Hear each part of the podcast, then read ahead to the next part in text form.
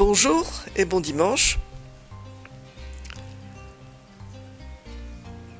Je vous ai promis des eaux plus calmes, mais avant ça, on va quand même encore faire un petit détour par les Philippines. Nous sommes en octobre 1976. Mon hors-la-loi de Marie est toujours en fuite et s'est réfugié chez un collègue. Quant à moi, à Manille, il y a les assemblées annuelles de la Banque et du Fonds monétaire et c'est là que je me rends. Tout se passe bien et nous avons même le temps de faire du tourisme. À Paksahan, mes collègues se font dévaliser quand, après avoir traversé les chutes, ils arrivent dans une grotte où des malfrats les attendent et leur prennent tout. Ma copine a une chaîne autour du cou avec une médaille en or, mais comme les voleurs sont superstitieux, ils renoncent à la lui confisquer car cela pourrait leur porter malheur. Et je vous joins en annexe un renvoi. Dans mon guide de voyage, j'ai trouvé une destination hors des chemins battus tout à fait au sud du pays, dans la province de Zulu. À Mani, j'ai rencontré des oblats qui sont des missionnaires catholiques et qui ont un couvent à Cholo. Et ils m'ont beaucoup parlé de l'île. Je disais donc que l'île de Cholo est située dans l'archipel de Zulu et dans les années 60, les Zoulous étaient connus surtout comme trafiquants de cigarettes. Et l'île n'avait affaire aux autorités de Mani que sur un mode conflictuel lorsque l'armée traquait les séparatistes dans ces jungles. D'ailleurs, la ville de Rollo était entourée d'une palissade de bambou, une espèce de, de mur. Rollo s'est fait connaître en 1900 97, quand le vicaire apostolique philippin de Lille est assassiné à l'âge de 56 ans par un islamiste. Il était pourtant soucieux du dialogue avec les musulmans. Ceux-ci constituent 97% de la population. Toutefois, pour aller au Rolo, il me faut une autorisation de l'armée. Et suivant cela l'exemple de mon ex-mari, je ne vais pas m'encombrer de formalités et je prends un billet d'avion jusqu'à Jolo. Malheureusement, le vol fait escale à Zamboanga, dans le Mindanao, et quand je veux prendre ma correspondance, je me heurte à une fin de non-recevoir. En toute mauvaise foi, et je le regrette maintenant, je m'en prends à Philippine Airlines que j'accuse de ma situation.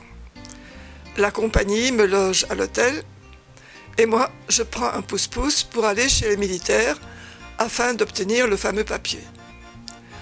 Je suis reçu par un officier d'une arrogance provocante qui prétend qu'il n'y a rien à voir à Cholo et quand je lui montre mon guide et les photos des maisons sur Piloti, il reste inébranlable. Je remonte dans mon pouce-pouce et je demande au conducteur comment aller à Cholo autrement qu'en avion. Il m'indique le ferry qui part à 8 heures du soir et arrive vers 4 heures du matin à Cholo.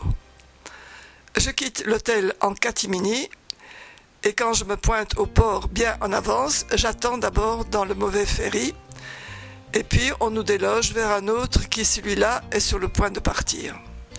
Seulement, entre-temps, il est pratiquement plein. Pour la traversée, on est tous ensemble dans la cale où il y a des couchettes. Couchettes, c'est un bien grand mot. Ce sont en fait des planches posées par terre, côte à côte, et elles sont toutes occupées. Deux garçons me font de la place et je voyagerai avec eux. Nous partons tout feu éteints à cause des rebelles et je commence à me demander comment je vais me débrouiller une fois arrivé sur place. Je finis par me confier à mes compagnons de couchette, dont l'un est le fils du chef de la police de Rolo, mais pas de souci. La plupart des habitants ne sont guère solidaires du pouvoir central de Marcos Amani, et ce garçon ne va pas me dénoncer pour une histoire de papier. Compagnons me rassurent et quand nous arrivons au petit matin, ils m'encadrent pour sortir et ils disent aux soldats que je suis une bonne sœur des Oblates.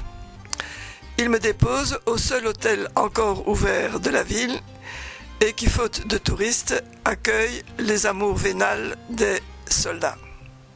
Un bordel pour tout dire. Je précise à la réception que je tiens à occuper ma chambre seule et on me fiche la paix. Le lendemain, je pars en exploration. J'ai vu dans mon guide que l'on fabrique un torboyau local assez brut et comme j'aime les découvertes, je demande à des passants où je peux en déguster. J'ai oublié le nom de ce breuvage, j'ai fait des recherches, mais est-ce que c'est du tuba à base de palme? Bang bang, je sais pas. Les gens consultés me désignent l'endroit de façon un peu méprisante. Et je débarque dans ce qui devait être l'assommoir local. Un peu étonnant vu que la population serait à 97% musulmane. L'endroit est des plus primitifs. Une table même pas en formica, mais en bois brut. Le patron m'accueille très aimablement, me fait tout un discours et me tend un petit verre du breuvage. En fait, j'ai été escorté à l'intérieur par une nuée d'enfants et ils me regardent fascinés avaler ma potion. Quand je ressors dans la rue, ils m'accompagnent en criant et se font danser par des adultes qui sont sans doute jaloux de l'attention que l'on me porte. Mais quand le soir je raconte l'aventure à mes compagnons de couchette, ils me disent que en fait c'est ainsi que les enfants accompagnent les ivrognes. Bon, autant pour moi. Le lendemain, je veux aller nager, mais il n'y a pas de plage accessible à Holo. Et il faut prendre une barque pour aller dans une île en face. Au port, je trouve un batelier qui veut bien me faire traverser, mais avant de partir, il me dit de le suivre et je débarque au checkpoint militaire. Là, le batelier dit La bonne sœur veut aller nager. Le soldat me toise et me demande mon autorisation.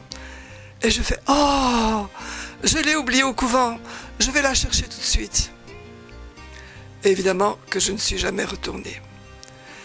Mais je me rends quand même au couvent pour dire bonjour aux religieuses. Là aussi, il y a un checkpoint. Quand le soldat me demande mes papiers, je lui donne mon passeport et une carte de bibliothèque. Et ça passe. Il faut avoir de l'assurance, c'est tout. Il me conduit dans le bureau de la mère supérieure et celle-ci s'exclame Mademoiselle Gossens, vous avez eu le papier. Elle avait été avertie par les gens de Manille. Je dis un oui retentissant, car le soldat est toujours là. Et quand il entend ça, il salue et tourne les talons.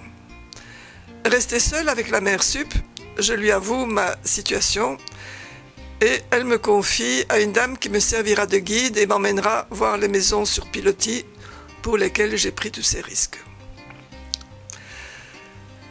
Ça commence quand même à sentir le roussi. Je suis un peu trop visible. Quand je mange dans un restaurant, il y a tout un attroupement agglutiné à la fenêtre je vais finir par me faire pincer. Et je ne ressemble que de loin à une bonne sœur, faut le lire. Hein. Je ne prends aucune photo par crainte d'être accusé d'espionnage. Mais comme j'ai un billet Rolomanie, je vais réserver un retour et j'avoue ma situation à l'employé. Là aussi, pas de problème. Ils sont tous euh, contre le gouvernement. Mais entre-temps, à Zamboanga, les gens de l'hôtel me cherchent et pensent que j'ai été enlevé.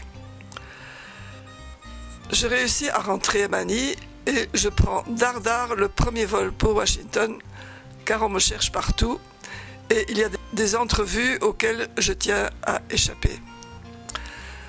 À Washington, où le partenaire de mon hors-la-loi de Marie l'a vendu aux flics en échange de faveurs.